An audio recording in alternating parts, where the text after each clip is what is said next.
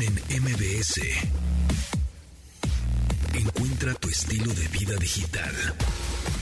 ¿Qué onda amigos? Bienvenidos ya. Ah, ah, ah, sí, disculpen ustedes.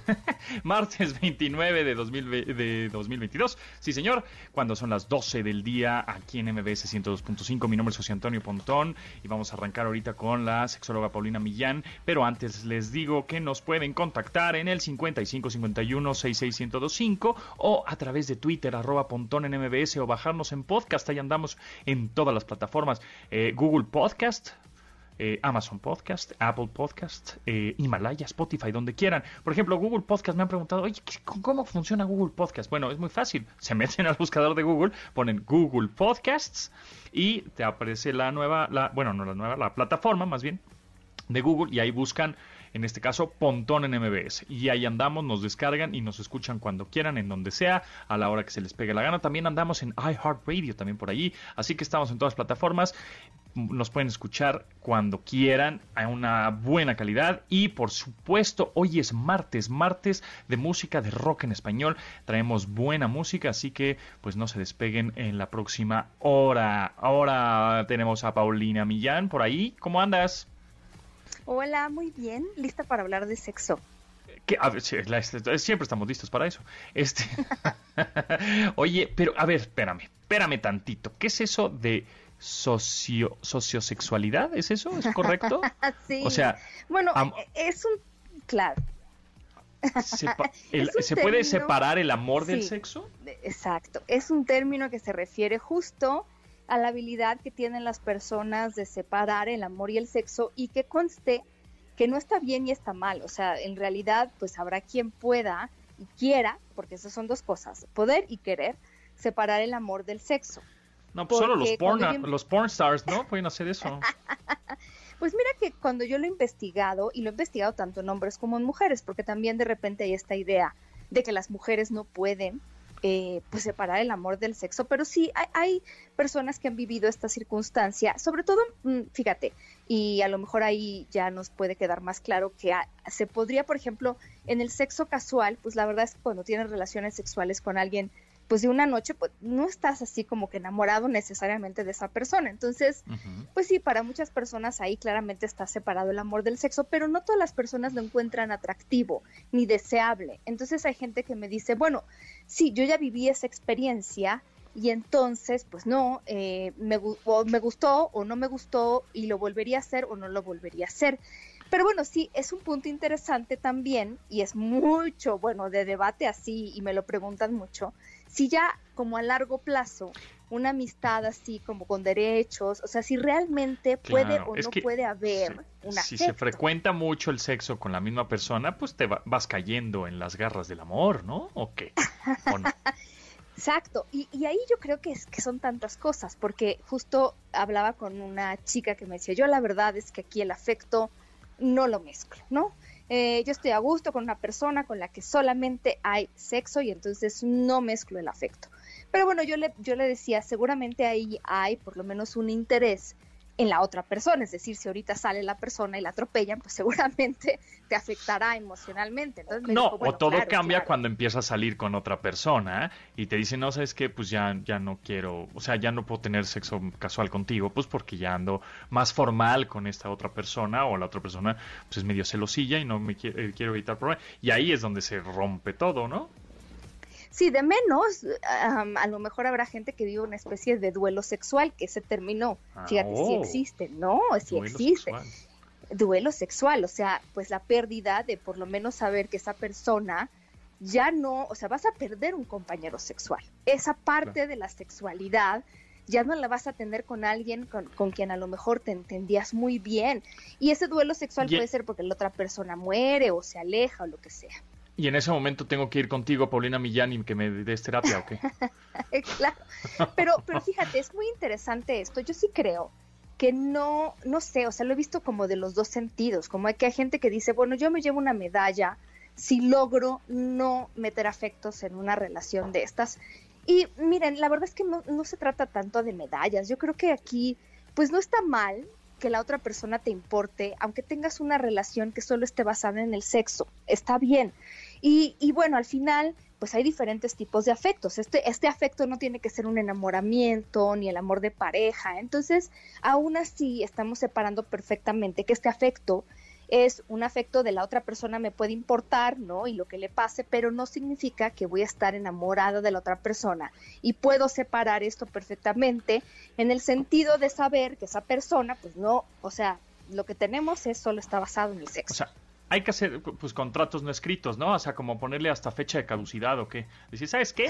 Tú y yo, mira, tenemos, no sé, tres meses o cuatro o 365 días. Y de esos, este, pues tu suscripción, no, ahí está. y a los, este, eh, y ya a los 365 días o a los seis meses, este, pues evaluamos, ¿no? Si le seguimos o no le seguimos, ¿no? O sea, yo creo que tiene que ser así como esa relación tan como más fría, podría ser, o sea, más como al grano, ¿o Pues es que la cuestión de los acuerdos es algo que todas las personas tendrían que poner sobre la mesa y no solo, o sea, porque la gente vea los acuerdos como vamos a acordar y luego ahí se queda. Y nunca nos damos como a la tarea de estar renovando y ver cómo va la cosa, porque a lo mejor pues ese fue el acuerdo y ya quedó, pero ya a lo mejor de la, e, de la vez que lo planteamos ahorita, pues ya hubo cambios, ya quiero otra cosa, ¿no? O ya me cansé, qué cosa, ¿no? Pero bueno, pues es la parte que nos saltamos luego las parejas y ya nos hemos dado. A ver, y ahora em, se puede tener, eh, pueden ser mejores amigos un hombre y una mujer heterosexuales. Pues mira, yo creo que habrá gente que te diga que sí y habrá gente que diga que no. Y mucho se basará en la experiencia que cada quien tenga justamente con el otro género, ¿no? El otro sexo. Pues ya ahí no decidirán pero yo creo que sí hay personas que tienen buena amistad. Eh, eh, pues sí, ¿no? Y a lo mejor, fíjate, muchas veces esta amistad sí se establece después de que ha terminado una relación de pareja, ¿no? Pues sí, porque a lo mejor donde hubo fuego, cenizas quedan, pero de las cenizas ya no puedes hacer ni fuego. Entonces ya esas cenizas ahí se quedan, se las lleva el viento y lo que queda más bien es una buena amistad como para mucho tiempo, ¿no? Porque se, se convierten en esas amistades donde sí nos conocimos mucho, muy profundo y ahora pues te conviertes en esa en esa amiga o amigo que sabe, me conoce y pues también, ¿no? Tiene pues esa confianza de decirme las cosas tal cual, a lo mejor, eh, como nadie me las dice. Pero por ejemplo, tú, por ejemplo, un escenario, tú andas, bueno, tu pareja, tu esposa, tu novio, tu novia, algo más formal, ¿no? Y entonces luego tuviste sexo con alguien más. Y entonces le dices, no te preocupes, fue solo sexo, no, no, no me enamoré. O sea, no fue con amor. Yo te amo a ti, pero pues ahí obviamente te van a mandar a la fregada, ¿no? Ah, no, claro, bueno, si estamos hablando del tema de la infidelidad, pues habrá, habrá, sí, sí hay gente, fíjate, me ha tocado ver gente que pues pues que sí retoma eh, y cada vez más como que retoma la relación a partir de eso, como que la idea de que después de una infidelidad no se puede retomar la pareja ya va quedando en mito, ¿no? Porque muchas parejas incluso como dicen, bueno, hasta aquí llegó la relación que teníamos y a partir de, ahora eh, plantearemos la relación de, de, nuevo, ¿no? Más bien yo me refería como a, a lo mejor, por ejemplo, si hay un divorcio y entonces eh, nos tenemos que seguir viendo porque hay hijos en común, y entonces pues ya más bien cada quien a lo mejor encuentra parejas nuevas.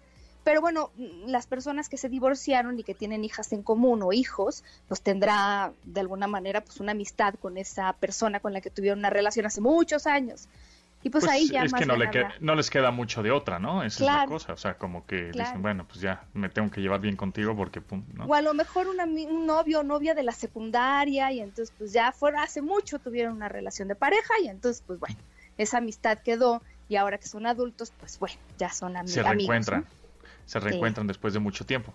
O sea, sí, puede ser, puede ser. Ok, bueno, pues manden sus preguntas arroba pontón en MBS o 5551-66125. Aquí andamos platicando con Paulina Millán, directora de investigación del Instituto Mexicano de Sexología.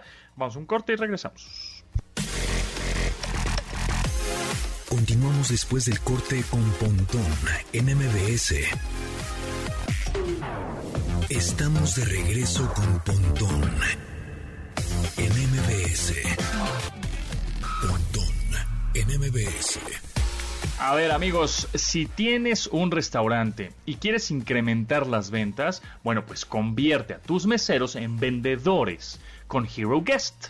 Es el primer programa académico digital especializado en restaurantes, con los más altos estándares de calidad internacional que convertirán a tus meseros en vendedores profesionales. Hero Guest es la base de la educación en restaurantes a precios increíbles.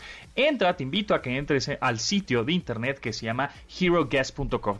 www.hero como de héroe en inglés y guest como de invitado en inglés, heroguest.com. Ya te la sabes. Seguimos platicando con Paulina Millán, directora de investigación del Instituto Mexicano de Sexología, acerca de la sociosexualidad. ¿Y puedes tener muchos socios? Me imagino que, que, sí. No, yo creo que se refiere como al tema. Claro, bueno, pues sí. Yo no sé si, fíjate que lo que sí me ha tocado ver es que cada vez más personas, por lo menos en México, han tenido esta experiencia de una relación sexual con una persona que acaban de conocer, conocen muy poco, ¿no? Como con un extraño. Entonces, pues sí, yo creo que empieza a llamar la atención. O sea, que no todas las personas van a tener relaciones sexuales con alguien de quien están enamoradas. Entonces, pues bueno, ya, ahí ya nos da una idea de que, de que eso puede suceder.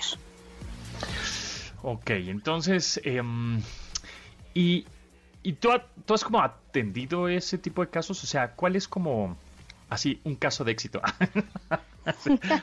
no, bueno, es que no, no van a, o sea, la gente más bien lo vive como, como parte de, pues de su vida sexual, como parte de las cosas que les gustan hacer. No es como un motivo de consulta porque no es algo que le, pues que le moleste, ¿no? O sea, no se ve como una cuestión patológica, es una situación de decisión, de algo que la gente le gusta, entonces pues más bien va. Ahorita que sacaste el tema de de patologías, ¿cuáles son las más bizarras que existen o que has investigado o estudiado que dices, mm, este, digo, que se puedan igual nombrar, ¿no? Ahorita a las doce y cuarto del día, ¿verdad? Este, no sé. Porque me imagino que hay unas cosas, cosas loquísimas. No sé, no sé. Algún día hablaremos como de las que antes se llamaban filias y ahora se llaman expresiones comportamentales de la sexualidad. Pero no sé si... Ajá, sí, sí. Pues son como gustos y pues hay... Yo creo que lo que más me ha impresionado como es la existencia pues de distintos fetiches, ¿no? La gente puede hacer fetiches de muchas cosas, o sea, de verdad de muchas cosas, o sea, de objetos que a lo mejor a las personas realmente pueden no llamarle la atención, como alguien podría decir, ay, pero porque eso le parece sexy a alguien, pero para muchas personas esas cosas se pueden volver pues algo muy excitante, ¿no? Lo que a alguien le puede parecer completamente anti-sexy, para otra persona puede ser súper sexy. ¿Te viene alguno a la mente, así como algún ejemplo?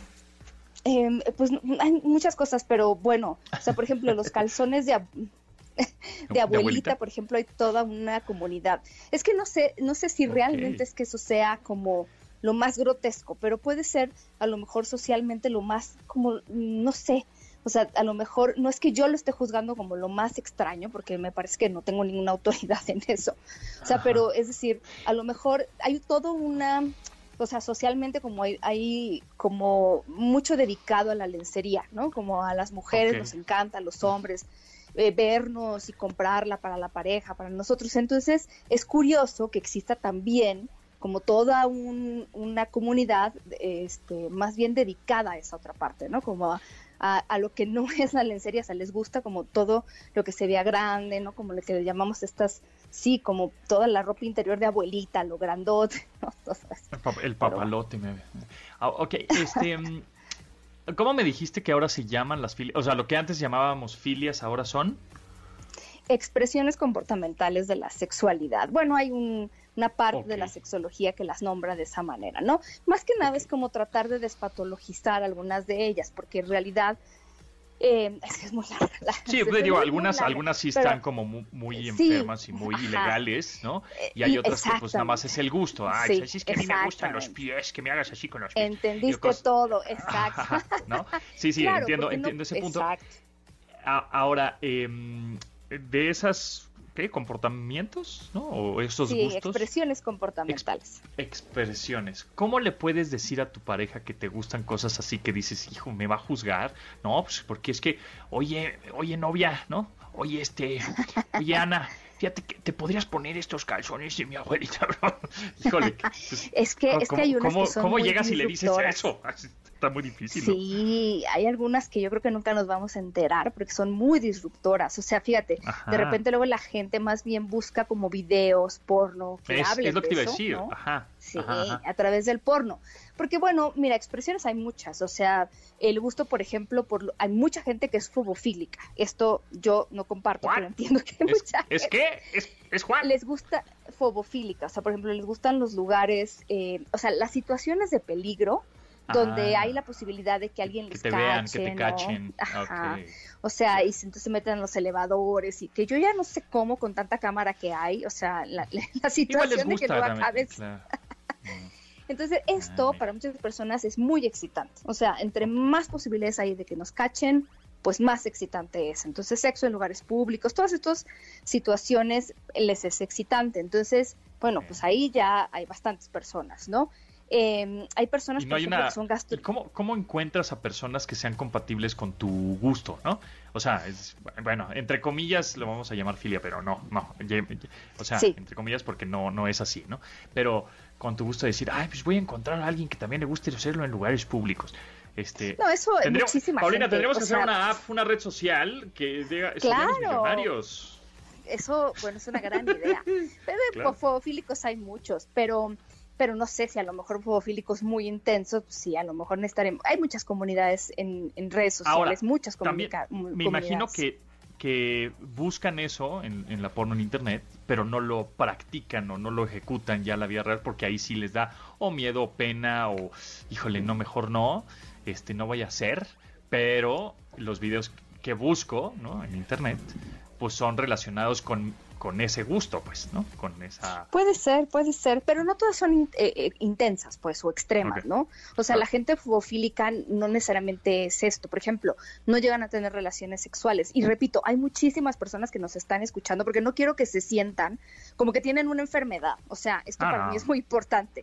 O sea, Claro. mucha gente, por ejemplo, le parece que a lo mejor robarle un beso a su mujer, a su hombre, a lo que sea, a su pareja, y que, ¿no? O sea, como meterle de repente tantito la mano, están en el elevador. Eso es parte y no pasa nada. O sea, eso lo hace todo mundo, no pasa nada, ¿no? A mí lo que me pasa es que me pongo nerviosa y entonces ya no cumple el objetivo, pero, pero también habemos mucha gente como yo. O sea, la parte de eh, la audiofilia, hay mucha gente que le parece muy excitante los sonidos que hace la pareja. Eso también es una filia, ¿no? La gastrofilia, porque hay gente que le parece muy excitante todo el tema de la comida.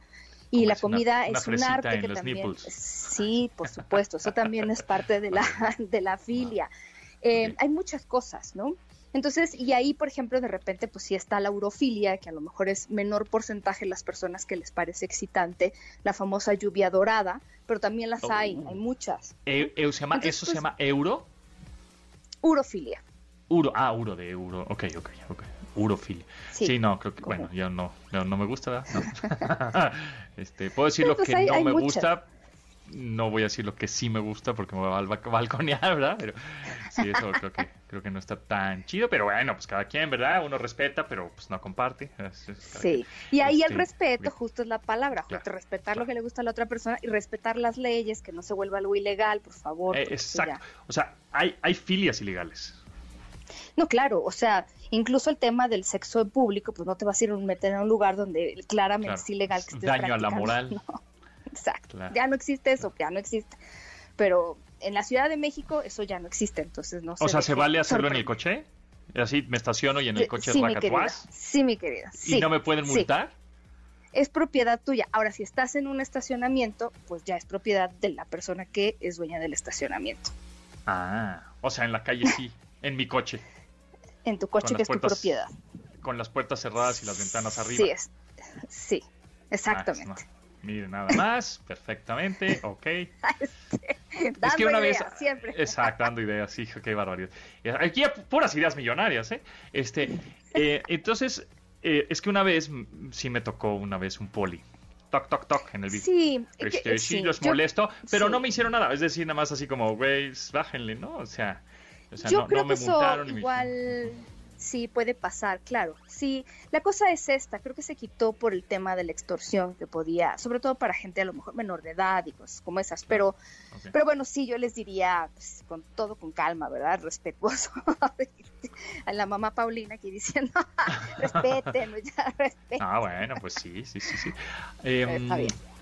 ¿Qué te iba a decir? Ah, de lo de esto de sociosexualidad, ¿hay edad? Es decir, conoce, o sea, es se, utiliza mucho más en la onda adolescente, adulto temprano o para todos? Mm, yo creo, y eso lo encontré en las investigaciones, aquí ah, interesante, más bien con la edad. Entre más edad, las personas son más capaces de separar el amor y el sexo. ¿Cómo ves?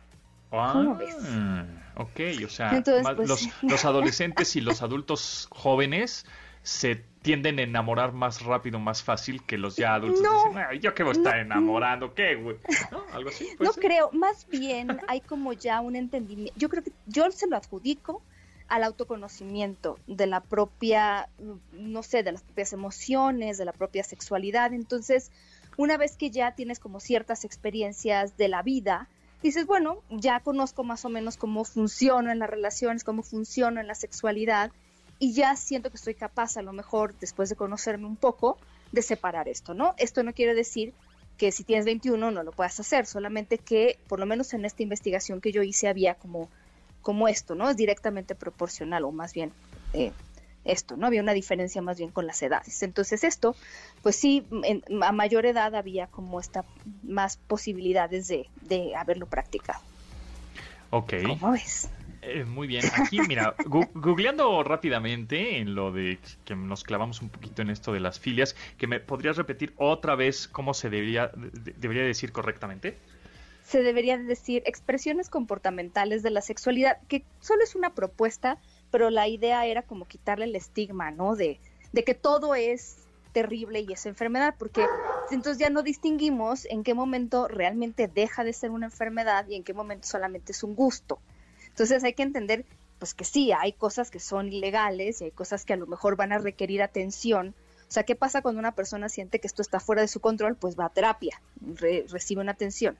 Esto o va con un psiquiatra o va con lo que sea. Pero, pero hay gente que lo vive y a gustito con su pareja, lo comparten, este, es consensuado, etcétera. Entonces, pues esta parte pues no tiene por qué convertirse o ser nombradas como una enfermedad, ¿no? Estas cosas.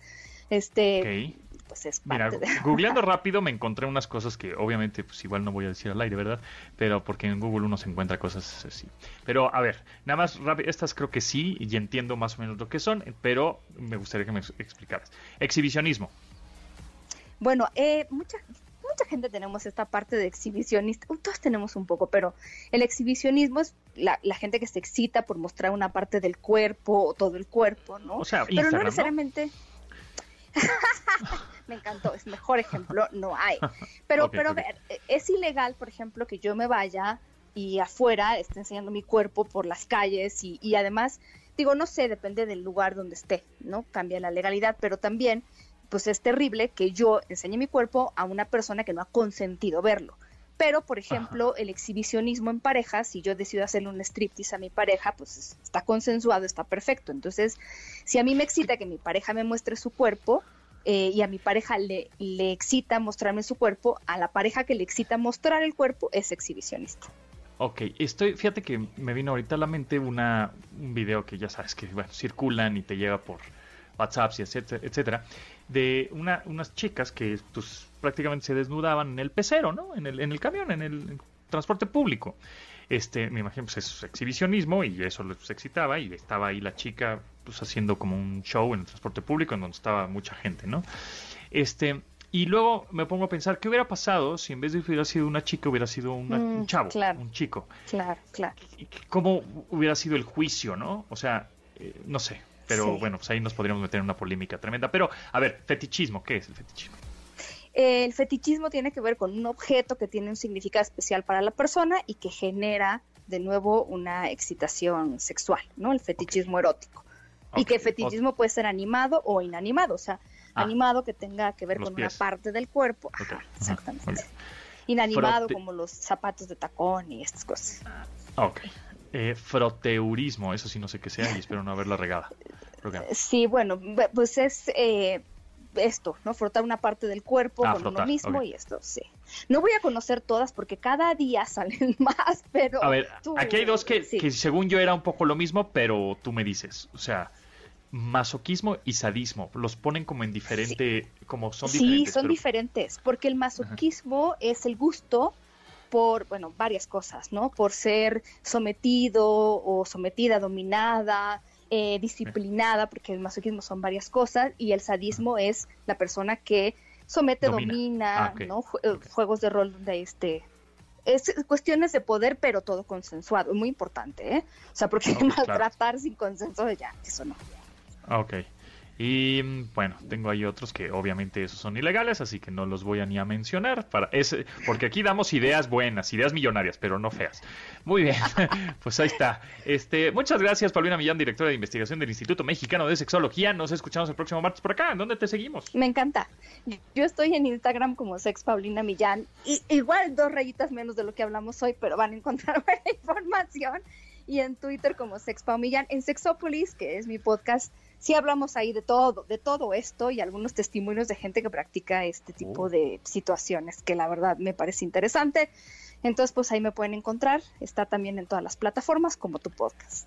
Muy bien, bueno, pues a ver si luego, este, si les interesó este tema de los fetiches y filias y todas estas cosas, pues mándenos un mensaje y igual re- podemos retomar el tema. Muchas gracias, Paulina, que estés muy bien. Hasta luego. Bye. Continuamos después del corte con Pontón en MBS. Estamos de regreso con Pontón en MBS. Pontón en MBS. Y nosotros ya saben que somos el programa más barco de la estación en donde regalamos boletos siempre bien fácil, bien fácil. Tenemos un pase doble para el monólogo Me Vale Madres. La cita es el 31 de marzo a las 8.30 de la noche en el Teatro del Parque Interlomas. Lo único que tienen que hacer es mandarnos un screenshot, una captura de pantalla de que siguen a MBS 102.5 en Instagram, ¿ok?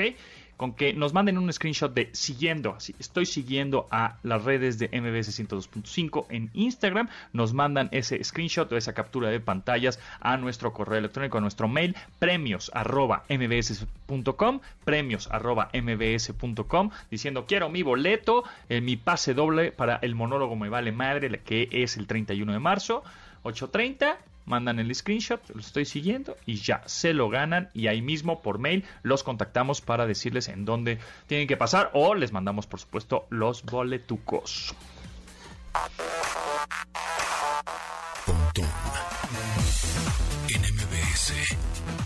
Entrevista.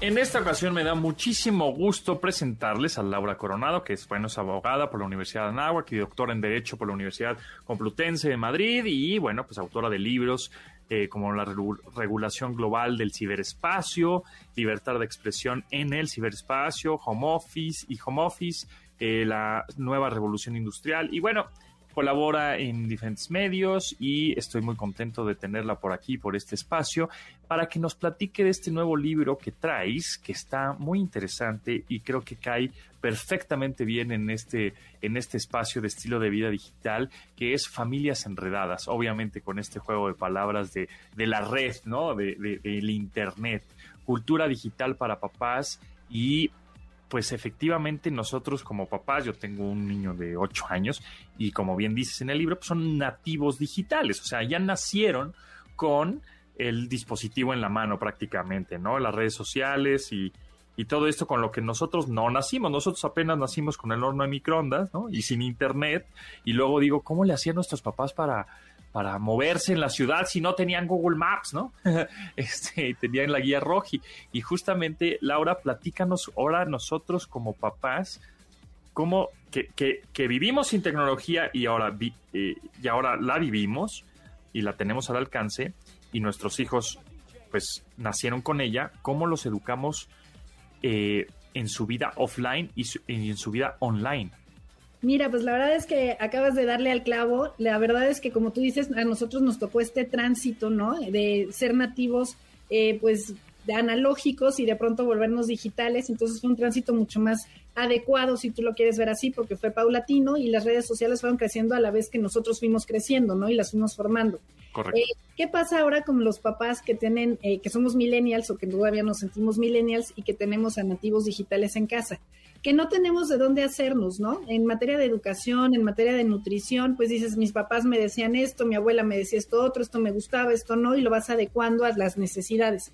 Y aquí lo que buscamos con el libro es servir como una especie de guía para no sentirnos solos, para tener ejemplos, para crear estos canales de comunicación, para tener herramientas y acompañarlos en este proceso de su formación como personas, como individuos, que es lo que queremos, que sean eh, seres humanos felices, pero que también sepan aprovechar la tecnología, que no tengan esta dependencia que a veces nosotros como adultos sí tenemos, y tener esta reflexión. No se trata de criminalizar al Internet y decir que todo lo que sucede ahí es malo y es oscuro y que es dañino, sino decirle qué es lo que sí sirve y qué es lo que no, qué es lo que tú quieres como tu identidad digital, qué es lo que quieres formar a qué le entras y a qué no le entras en los videojuegos, a qué le entras o no a los retos virales, eh, quiénes son los influencers, cuáles son sus negocios y a partir de ahí tomar decisiones pero que sean libres, que sean conscientes.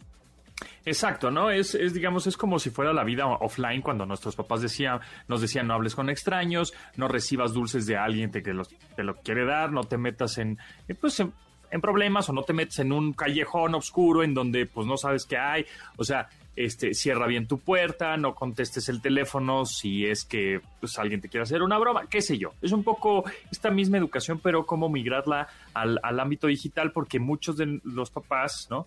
que dicen, ah, pues es que en digital es, es, seguro, no pasa nada, ¿no? Como yo lo estoy viendo, está al lado de mí en el sofá, pues este, entonces, pues aquí está y es seguro, pero en realidad tu vida online, pues también está, puede repercutir en tu vida offline y evidentemente ya no las, ya no nos las podemos separar, ¿no? Es decir, automáticamente también los papás siento yo que le están creando una vida digital a un recién nacido cuando ni siquiera tiene este, la capacidad de creársela, porque ya le está tomando fotos y publicándola por todos lados.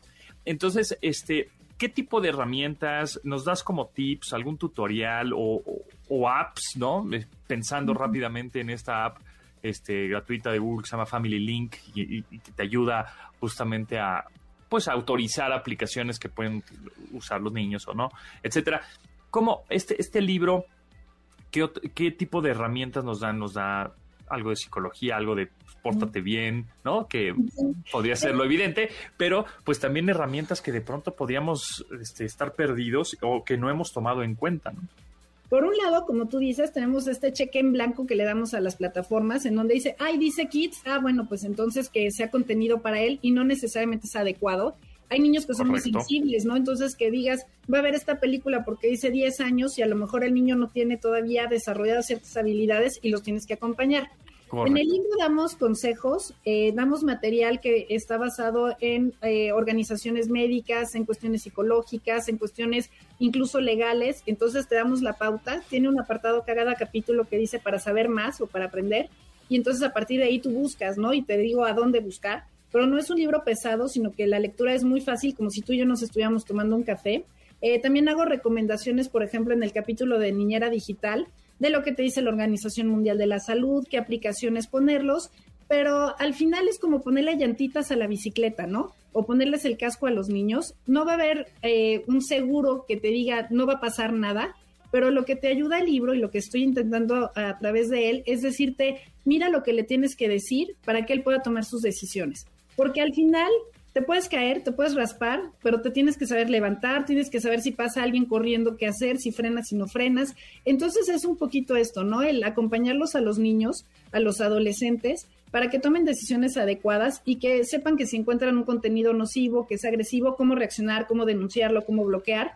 Eh, pero pues sí, todos quisiéramos tener esta red y esta ventaja de decir, ya le coloqué Family Links, entonces ya haz lo que quieras.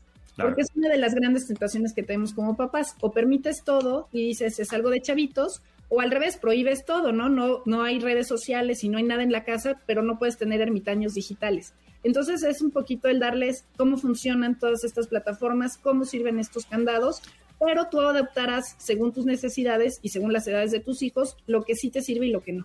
Sí, y enseñarle las consecuencias que pueden tener, ¿no? Es decir, mira, justo como dices, te vas a subir a la bicicleta, te vas a poner el casco, te vas a poner las rodilleras, te vas a caer. O sea, punto, te vas a caer. Aunque el golpe no va a ser tan duro porque traes estas rodilleras y esta, este casco, pero te vas a caer y la consecuencia puede ser que te puedes raspar. Pero si no traes el casco y las rodilleras, te puedes romper la pata o te puedes este, este, quedar es un pelón de un raspón que te vas a dar, ¿no? Entonces también justo estas medirle la, o decirle las consecuencias que pueden tener en su vida offline de lo que están eh, haciendo online. Este libro, ¿en dónde se puede conseguir? Está justamente está en su versión este, digital, eh, su versión física. El em, lo puedes conseguir en Gandhi, Amazon Sanborns, El Sótano por Rúa, en todas las librerías. Eh, llévelo, llévelo, que está súper fácil. En digital está también en Kindle, en todas las plataformas Kobo también. En audiolibro, que también a mí me ayuda muchísimo. Ah, cuando estás haciendo algo mecánico, ¿no? Que estás corriendo o que estás en el coche, en un traslado. La verdad es que los son chiquitos. Entonces te sirve mucho como para escucharlo, reflexionar entonces no hay pretexto para no entrarle al tema de cultura digital, están todas las herramientas ahí. Y al final también tenemos dos secciones que yo creo que son muy útiles. Una que son de palabras cool, o sea, todas aquellas palabras que a veces no estás familiarizado y que quieres saber cómo funciona el algoritmo, qué es un youtuber, qué es un gamer, eh, cómo funcionan los bots, qué es estoquear. O sea, palabras que a veces usamos con slang y que no saben los papás o los abuelos.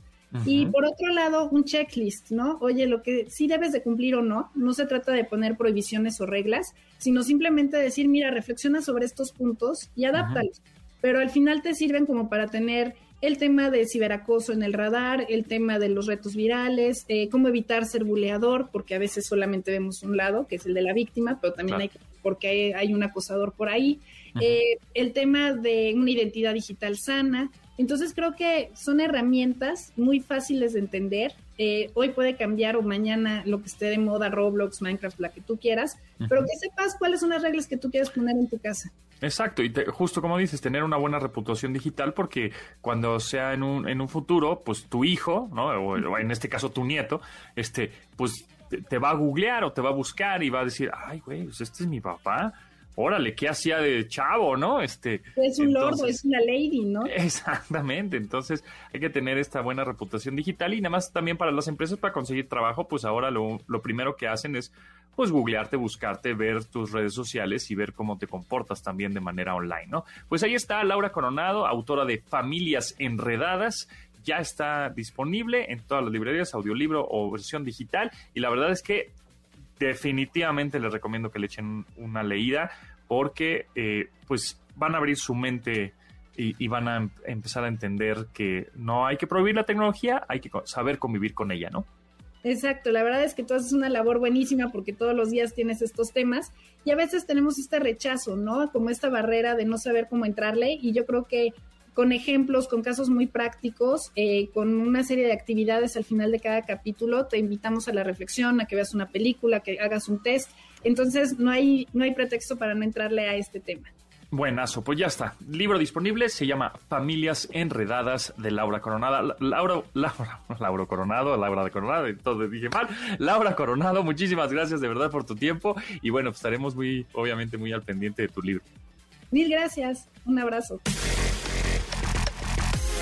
Continuamos después del corte con Pontón en MBS. Estamos de regreso con Pontón en MBS. Pontón en MBS. Entrevista.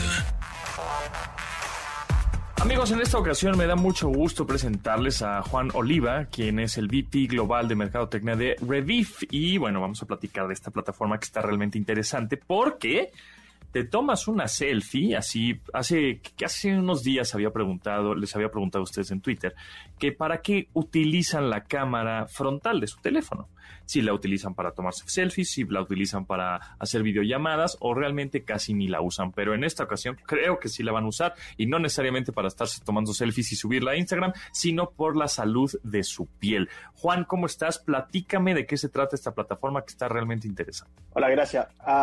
sí, mira, básicamente nosotros establecemos partnership con marcas de retailer para ayudarlo a establecer una relación personal uno a uno con sus consumidores, ¿cierto?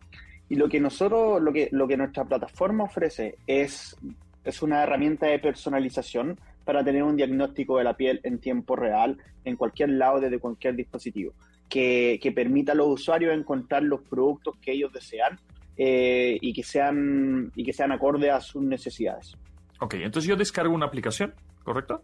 ¿O no? Nosotros, nosotros em, trabajamos con las marcas y los retailers, ¿cierto? Y ellos, ellos em, hacen un deploy de esta tecnología o en su e-commerce online o desarrollan una aplicación web. Em, al final, eh, al final va, va, en ellos, ¿cierto? Piensa, piensa, por ejemplo, en WordPress, ¿cierto? Una, la, la, herramienta más usada para construir páginas web tú tienes una plataforma y tú puedes construir tu página de acuerdo a tus necesidades. Nosotros somos la Backbone Technology, somos el ADN que permite hacer esto. Algunas marcas, algunos retailers construyen una aplicación, otros lo pueden hacer online, eh, pero tú vas básicamente a, la página web o te descargas la aplicación y, y nosotros recreamos la misma interacción que pasa con el In-Store Beauty Advisor eh, en el mundo digital.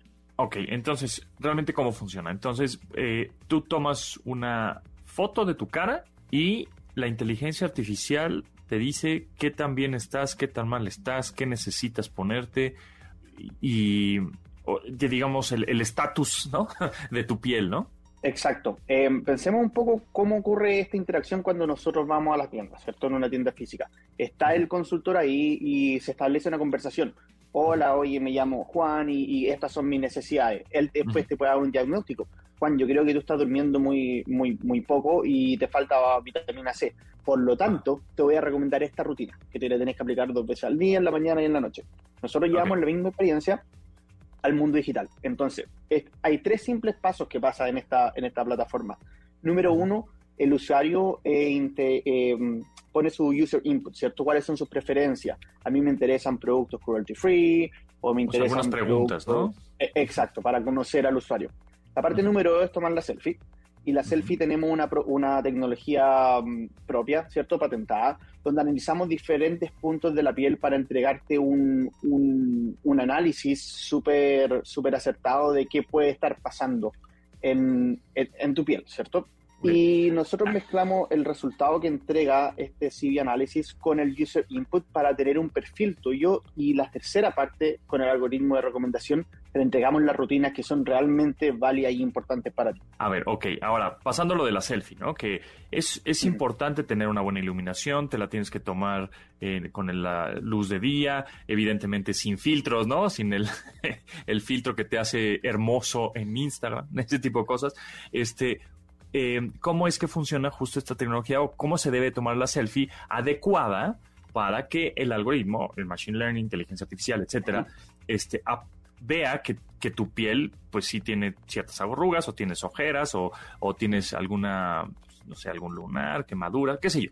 Entonces, ¿cómo es que se debe tomar una buena selfie para que la tecnología funcione como debe ser? Nosotros nos enfocamos realmente en entregar la mejor experiencia para el consumidor final. Por lo tanto, a lo largo de los años hemos trabajado nuestra tecnología para poder, em, para poder tomar esta foto y, entregar los resultados bajo condiciones naturales, ¿cierto? La competencia, por ejemplo, te dice una luz perfecta y en una posición perfecta. Nosotros sabemos que el usuario nunca tiene las condiciones ideales, está en su casa o está en el metro, está en la oficina. Nosotros adecuado nuestra tecnología para poder interpretar en esta imagen, esta selfie, en el día a día normal de los consumidores. Entonces no hay muchos requisitos que nosotros eh, necesitamos en nuestra, en nuestra plataforma, básicamente mirar de frente y tener una luz moderadamente eh, decente, ¿cierto? Ok, ok. Y por ejemplo, si eres eh, este, este usuario, podría ser alérgico a alguna crema, ahí antes en las preguntas se le se le hace justo estas preguntas, ¿no? O sea, de decir, ay, eres alérgico a algún tipo de medicamento, cosas de ese estilo, ¿no? Eh, Supongo. Eh, exacto, la, parte número uno que es el user input, eh, básicamente son las preguntas que, que ocurren en, esta instancia. ¿Cuáles son tus intereses? ¿Qué estás buscando? ¿Eres alérgico a algo? ¿Cuáles son tus preferencias? Todo, todo eso. Ok, y al final, ya que te hace como este análisis de tu cara, eh, te recomienda justamente productos, eh, que si es el bloqueador, que si son las gotas, que si es hidratación, que si son, ¿no? Etcétera. Y ya tú decides si lo compras o no, o que vayas, me imagino, también a un dermatólogo, ¿no? O, o hay un momento en, el que la tecnología y estos algoritmos, hay un momento en que sí podrías hablar con un especialista eh, humano o no. Sí, mira, aquí hay, hay dos, dos grandes verticales, ¿cierto? Está la e-commerce, donde nosotros estamos enfocados 100% digital, pero también nosotros entregamos esta tecnología en in-store, en tiendas físicas, donde estamos potenciando el Beauty Advisor, donde le damos una herramienta para que él tenga superpoderes. Entonces, si tú eres un consultor, un dermatólogo que está en la tienda interactuando con la gente, esta plataforma te da superpoderes para entender más y basado en data real, poder entregar un mejor servicio a tus clientes. Buenísimo. ¿Y en dónde podríamos buscar más información o probar esta tecnología? Mm, pueden encontrar más información en, en, revive.com, ¿cierto? Y también sí, en LinkedIn, donde, donde generalmente estamos posteando muchas cosas. Eh, también tenemos ahí ejemplos de partners reales donde estamos entregando esta solución. Nosotros estamos desde Asia hasta Estados Unidos, en Europa, estamos en más de 50 países y, uno puede probarlo y en el fondo interactuar, interactuar con, con esto. Ok, entonces es en, eh, se deletrea eh, Revieve, con B de vaca, las dos, revieve.com, ahí está toda la, información y bueno, por supuesto ahí hay partners con los que tú podrías este, acceder a alguno de estos eh, partners y probar esta tecnología. Pues está, está interesante, habrá que probarla. Yo te voy a ser sincero, yo sí utilizo, por ejemplo, bloqueador todos los días, ¿no? Alguna vez me dijeron que el sol es el, es terrible. Exacto. Justo es lo peor, es el peor enemigo de la piel es el sol. Entonces, bueno, pues todos los días ahí me pongo mi, mi bloqueador. Pero pues igual en una de esas este, me tendría que poner algo más, ¿no? Para, para seguir joven y bello. gracias, Juan Oliva, VP Global de Mercadotecnia de Revive. Muchas gracias y bueno, pues estaremos este, ahí pendientes a, a esta tecnología. Gracias, muchas gracias, estamos hablando. en MBS. Y nosotros ya, ya nos vamos. Gracias a Janine, Memo, Beto, Itzel, Marcos, Luis y Juan en la producción de este programa. Se quedan con Manuel López San Martín en Noticias MBS. Mi nombre es José Antonio Pontón y mañana nos escuchamos a esta hora, a las 12 del día. Ya saben, de lunes a viernes en esta frecuencia MBS 102.5. Nos vemos. Hasta luego. Bye. Pontón en MBS. Te espera en la siguiente emisión.